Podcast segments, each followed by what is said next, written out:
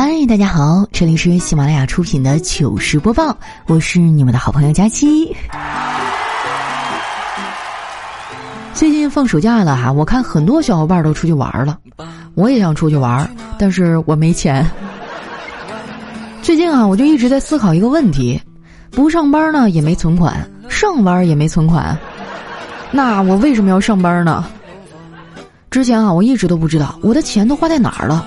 直到有一天，我打开了我的衣柜。哎，我真的希望衣服能有一个自动消失的功能。当我不想穿了的时候啊，衣服可以自动消失；要不然穿又不想穿啊，扔又扔不掉，就觉得还挺可惜的。这种感觉真的很难受。我周围的朋友里啊，跟我一个经济水平的，那就得是丸子了。但是丸子呢，比我想得开。他跟我说：“佳琪姐，你知道吗？”有句话叫“贫穷限制了我的想象力”，其实富裕也能限制人的想象力。你看那些有钱人，他们根本就无法想象我们这些穷人的苦日子是怎么过的。丸子这话说的啊，一点都没错。我们穷人的日子啊，确实太难了。但是难归难哈，我们办法也多呀。昨天晚上回家哈，路过水果店，我看那橘子不错，就问了一嘴。我说：“老板。”橘子怎么卖呀？老板说，十块钱四斤。哎呀，有点贵。那十斤二十块钱行不行啊？老板想了想说，既然年轻人你这么有诚意，那就按你说的来吧。我说那可太好了，老板给我来半斤。怎么样哈？我是不是特别会过日子？其实之前刚工作的时候啊，家里人总是担心我会乱花钱，但是呢，却从来都不担心我到底有没有钱可以乱花。我承认哈，刚工作的时候确实比较冲动，花钱呢也大手大脚的。我记得我第一个月开工资的时候啊，花了五千多办了一张健身卡。你还别说哈，真挺管用。虽然一次都没有去过吧，但是因为没钱吃饭，我这一个月竟然瘦了十斤。工作了一段时间以后啊，我这个乱花钱的毛病就改了，不是说我变节俭了，而是天天加班，根本就没有时间出去花呀。我发现啊，这工作就像是方便面，曲曲折折啊，三分钟热度，关键是加量不加价。但即便这样哈，我依旧是没有攒下来钱。哎，我就纳闷了哈，你说我看起来像富婆吗？怎么总有人过来跟我借钱呢？这钱啊，都是借出去容易，要回来难。叫人还钱啊，就像是暗恋一样，你总感觉不好意思说。当你鼓起勇气说了啊，又变得像表白一样，搞不好连朋友都没得做。所以我现在啊，基本上也不剩啥朋友了，玩的好的都是同事。不过不管怎么说哈，现在的工作环境呢还是很不错的，大家对我也都挺好。昨天中午午休的时候，丸子还把自己的折叠床借给了我，我是美美的睡了一觉，还做了一个梦，梦见自己洗衣服的时候啊，放了一个很长的屁，而且特别响。醒了呢，我就查了一下周公解梦啊，上面说梦见洗衣服和放屁啊都是好事儿，于是呢，我就发了个朋友圈上炫耀了一下，结果刚发出去，丸子就给我评论说：“佳西姐，你放屁那段不是梦。”这简直就是社会性死亡呀！不过啊，这还不是最可怕的。上班最可怕的，莫过于马上要下班了，部门领导过来说：“哎，咱们今天出去聚个会吧。”聚完会回家哈，你还得继续加班。身为一个社畜啊，我已经习惯九九六了。我算是看明白了，现如今这个内卷的时代，你不加班都不行。早起的鸟儿哈，真不一定有虫吃。很可能让通宵的鸟儿都给捷足先登了。小黑的心态还不如我呢。前两天哈，我们活儿特别多，他直接就崩溃了，跟我说：“天没降大任于我，照样苦我心智，劳我筋骨啊！这世道也太不公平了。”丸子说：“黑哥啊，你呀就是身在福中不知福。你这么说，我就不爱听了。什么叫身在福中不知福啊？”丸子说：“我就说你没文化吧，身在福中不知福的意思就是说，某些人已经发福了，却还假装不知道的样子。小黑当时脸就绿了啊，当即就和丸子掐了起来。后来啊，我们领导都被惊动了，过来劝了半天，就见他语重心长的说：“年轻人呐，工作中不要太计较，努力就会有回报的。”果然呢，领导说的话听听就得了。根据我这么多年的经验哈，工作中最不能相信的三句话就是：努力就有回报，年轻人要多吃苦，好好干，我不会亏待你的。在进这个公司之前啊，我还在一家工厂干过，很辛苦。好在大部分时间呢都是白班。后来有一天啊，组长突然开始给我排夜班了，我就去问他怎么回事儿。他淡淡的说：“这几天啊，上面领导来检查，白班要留几个颜值高点的。现在虽然没有夜班了，但是会不停的加班啊。如果只是加班写稿啊，也没啥。最烦的就是跟客户沟通。”有一次呢，我去找客户，他们公司的位置特别偏，等电梯的时候啊，旁边来了三个小混混。我本来呢想坐下一趟的，但是客户催得紧呢，我就上去啊跟他们一起了。结果好死不死啊，我刚上去，那电梯就停了，我们都被困在了里面。那半个小时哈，可以说是我人生中最灰暗的时刻了，因为那三个大哥看都没看我一眼。坐下来打了十几圈的斗地主，当天晚上我就失眠了。后来一想啊，反正也睡不着，不如早点去公司。结果到了公司哈，往工位上一坐就开始犯困，我就趴在办公桌上眯了一会儿。刚睡着，我们领导就来了，他轻轻的拍了拍我说：“佳期呀，不要太拼了，工作再忙也不能通宵加班啊。”被领导这么一搅和，我也没法睡了。我看时间还早啊，就下楼去买了个早饭。早点摊的人特别多，排我前面的是个妈妈，领着一小男孩儿。那小男孩的手里哈拿着从隔壁摊位买的包子，可能是包子太大了，这孩子没拿稳，包子掉在了地上。这孩子妈妈把包子捡起来，又放到了袋子里。这小男孩伸手啊就要把那包子拿出来，他妈妈立刻打掉了孩子的手，说。你怎么这么不懂事儿啊？那个脏了，拿回家去啊，给你爸吃。不得不说哈，当男人可真的不容易。买完早点啊，我去买奶茶。这次排我前面的是个小姐姐，她点了一杯乌龙绿茶。老板问她要冰块吗？小姐姐说正常。老板又问那甜度呢？小姐姐哈把手指放到脸上说跟我一样甜。这老板点了点头哈，然后转过头对里面的人喊：“乌龙绿茶无糖一杯。”真的是扎心了哈！买完早饭啊，我一边刷手机一边往回走，没想到大早上的朋友圈还挺丰富，发啥了都有，有晒孩子的啊，有晒早饭的，还有晒自拍的。丸子呢发了一张自拍，我点开一看，吓一跳，赶紧给他留了一条评论。还有心思在这晒照片啊？赶紧跑吧！丸子说：“啊，为什么呀？怎么了？”我回复说：“你后面的柱子整个都歪了，说明楼快塌了，你还不快跑？”小黑也给丸子评论了，内容呢居然非常的温和。他说：“丸子呀，看照片就知道你这个人性格特别的好。”丸子说：“黑哥，你终于说了句人话，说吧，怎么看出来的？”是不是我特别的面善呀？小黑啊回复说：“不是，胸小的女生性格都好，因为平易近人呐。”说来也奇怪哈，一般的胖女孩呢不会是丸子这个身材，你看我就知道了。最近这孩子啊又在减肥，天天拉着我去运动。对于我这样的胖子来说啊，适量运动呢确实有效果。最明显的就是啊，每次运动完。我都能多吃两碗大米饭，不过这也不能全赖我哈，主要是丸子这个猪队友也管不住嘴呀。昨天我们从健身房出来，直接就进了火锅店，结果吃个火锅啊，丸子也不老实，一个劲儿的换地方。我说丸子，你能不能老实的待会儿啊？丸子说：“哎呀，不是我不想老实，我这是被迫的。我算是看明白了。”人要是倒霉起来，吃火锅不管坐哪儿，烟都往你脸上飘。吃完火锅哈，我就回家了。一进门呢，就看到我嫂子在教育妮妮，小家伙啊被说的是眼泪汪汪的。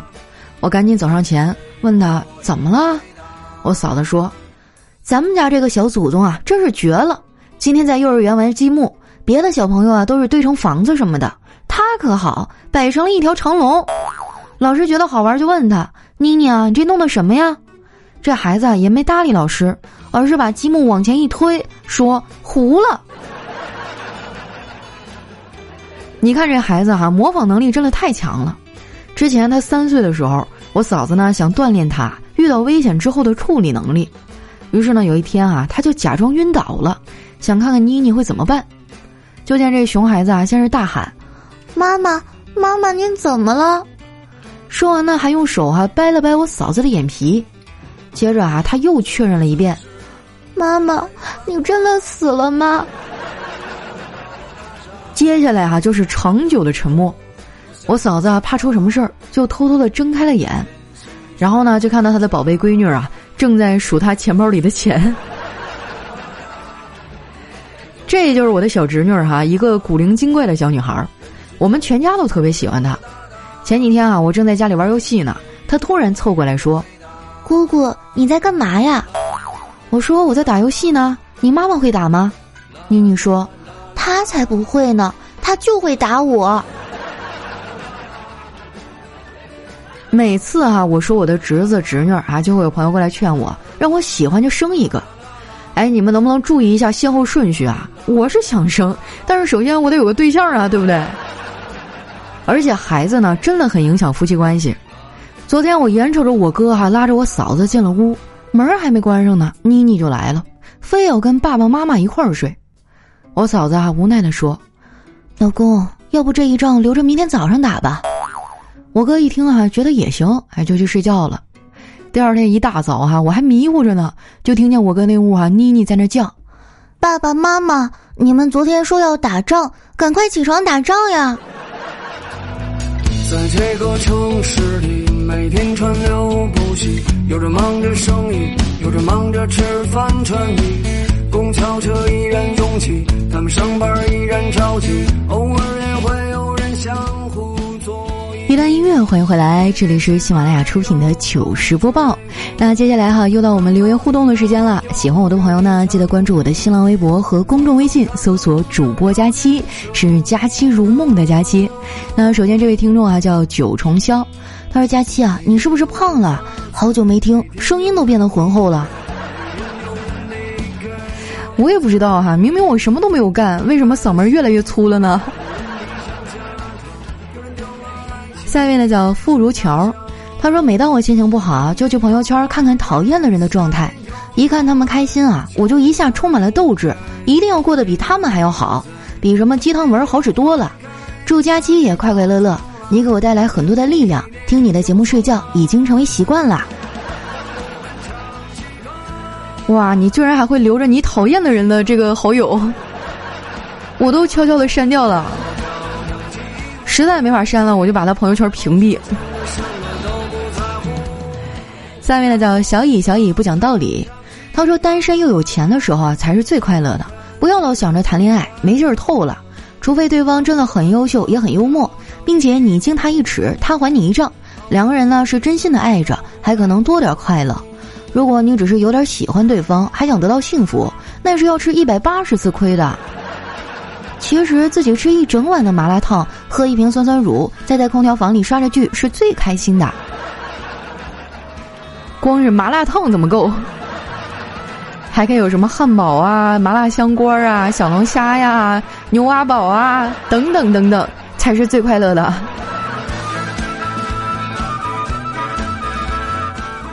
下面呢叫初冬，他说：“佳期啊，昨晚又梦到你了，第二次，而且啊，我们之间还有故事。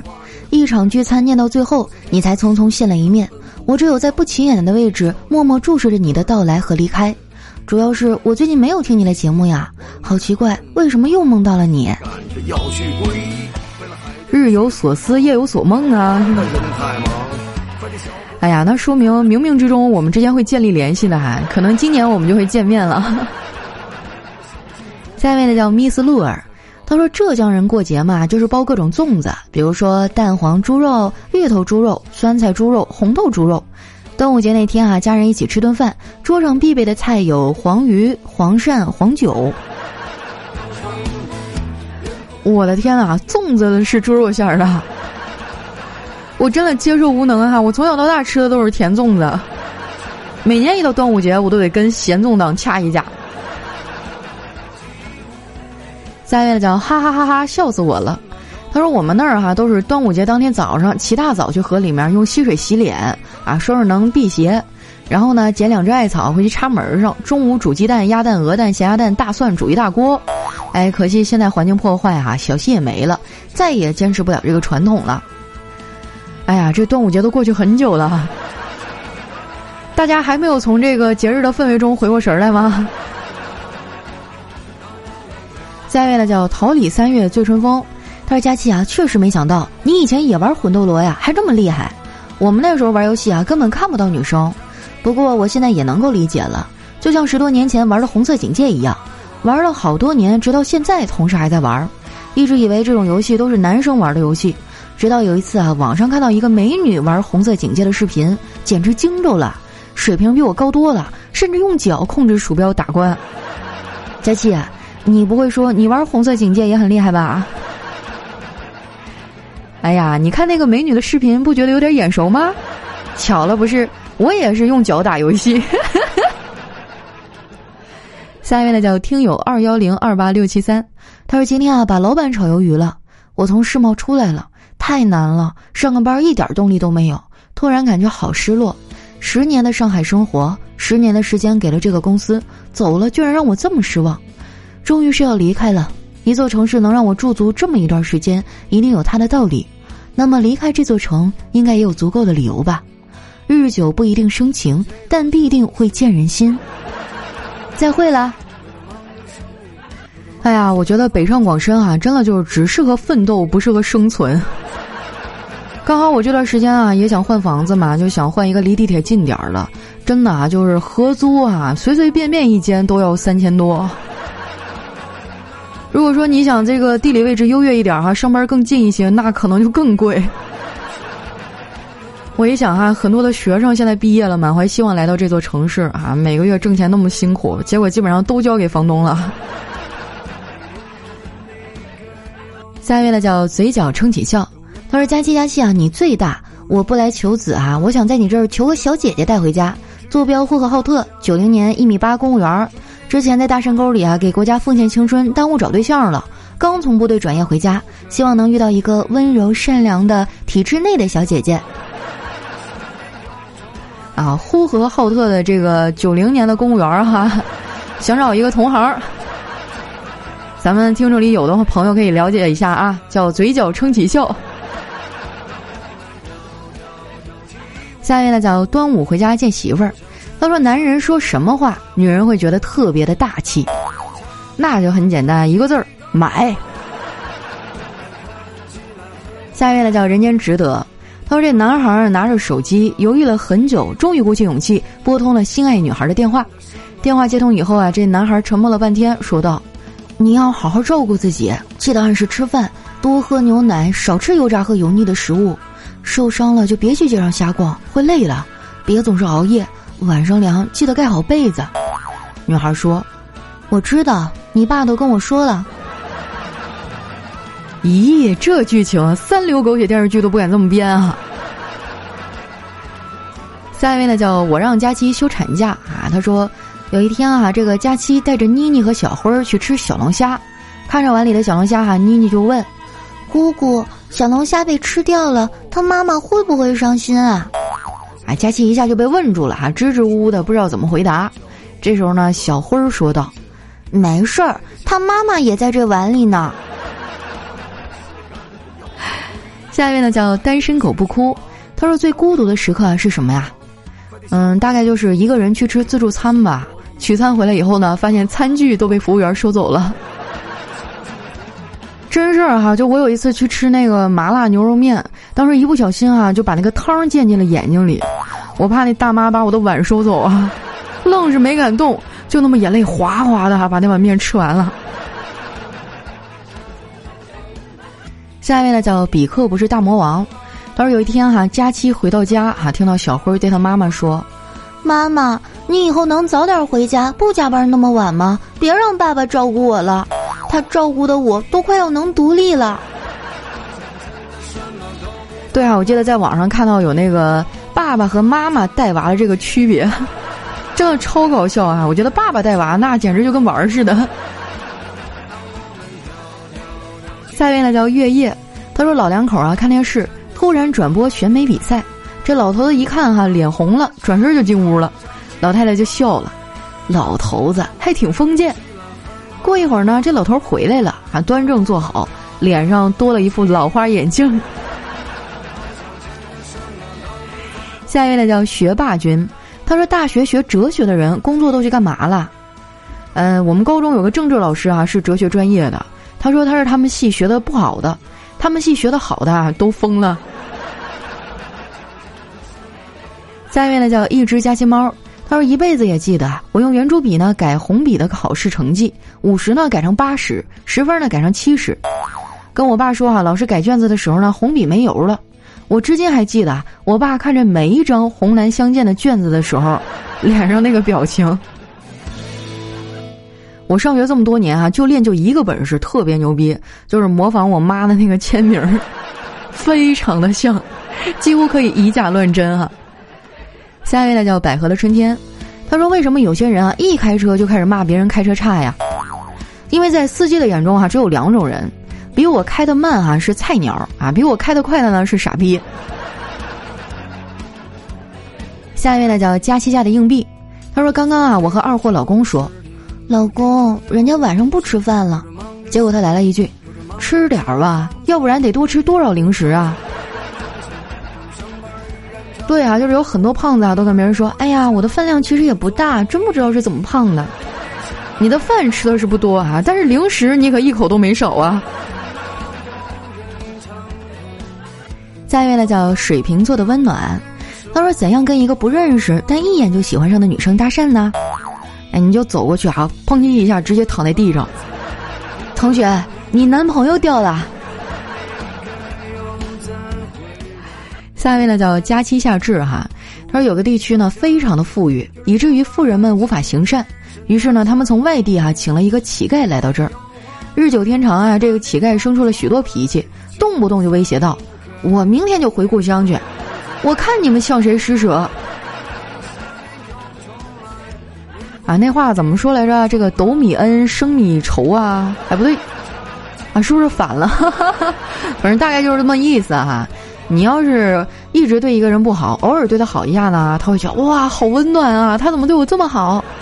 但是你要一直对一个人好呢，有一次你就没有做到那么好，那个人可能就不乐意了。哼，没想到你是这样的人，原来以前都是装的。下一位呢叫流行性指南，他说喜欢的女生拒收生日礼物怎么办？孩子啊，你不要再自作多情了，你被拒绝的可不仅仅是你的礼物，而且你就庆幸吧，那女孩人还算不错哈。有多少女生啊？明明不给你机会，然后还要把你的东西收了，起码说明她是一个好姑娘哈。下一位呢叫尼古拉斯赵四儿，他说我好想当小卖部的老板啊。清早八点起来，准时开门。小卖部生意不好不坏，晚上华灯初上，我就开着自己的法拉利，回到了自己八百平米的别墅，然后平淡的一天结束了。我也想拥有这样平淡而枯燥的生活。下一位呢，叫小胖丫加油。他是一个跳伞兵啊，跳伞，由于风大呢，给他吹到离军营很远的一处村庄。当他缓缓的降落的时候啊，正好落在一个老太婆的面前，他连忙问道：“请问这是哪儿啊？”只见那老太婆哈用惊恐的眼神看着他，颤颤巍巍的说：“这这是地球啊！”得了，还以为你是天外来客哈。下一位呢叫佳期去哪儿？他说小舅子啊在飞机上对一空姐一见钟情，想知道她以前滥不滥情，然后呢就向空姐的闺蜜打探。但是她闺蜜嘴严哈，一个字儿都不说。小舅子无奈哈，就只能用钱砸。他说：“如果你告诉我她以前有过多少男朋友，说出来一个给你一千，怎么样？”闺蜜说：“是吗？那你有多少存款呀？呃，一百万左右吧。那还是算了吧，存点钱不容易啊，我可不想让你破产。来看一下我们的最后一位啊，叫小姑娘，她说马尾辫儿哈怎么绑才好看呢？绑马尾的秘籍哈只需要三步：第一，长得好看；第二，长得好看；第三，随便绑。对啊，因为我现在都已经不看什么微博呀、什么 B 站、小红书啊那些美妆博主了。我发现啊，人家怎么画都好看，我缺的是这些化妆品和刷子吗？我缺的是这张脸。好了，那今天留言就先分享到这儿了哈。喜欢我的朋友，记得关注我的新浪微博和公众微信，搜索“主播佳期”，是“佳期如梦”的佳期。有什么好玩的段子啊，或者想对我说的话呢？可以留在节目下方的留言区。如果一期听着不过瘾哈，也可以搜索一下我在平台上的另外一档节目，叫《非常六加七》啊。你搜索“佳期”哈，在我的这个专辑下面就可以找到了。那今天我们的节目就先到这儿啦，咱们下期再见。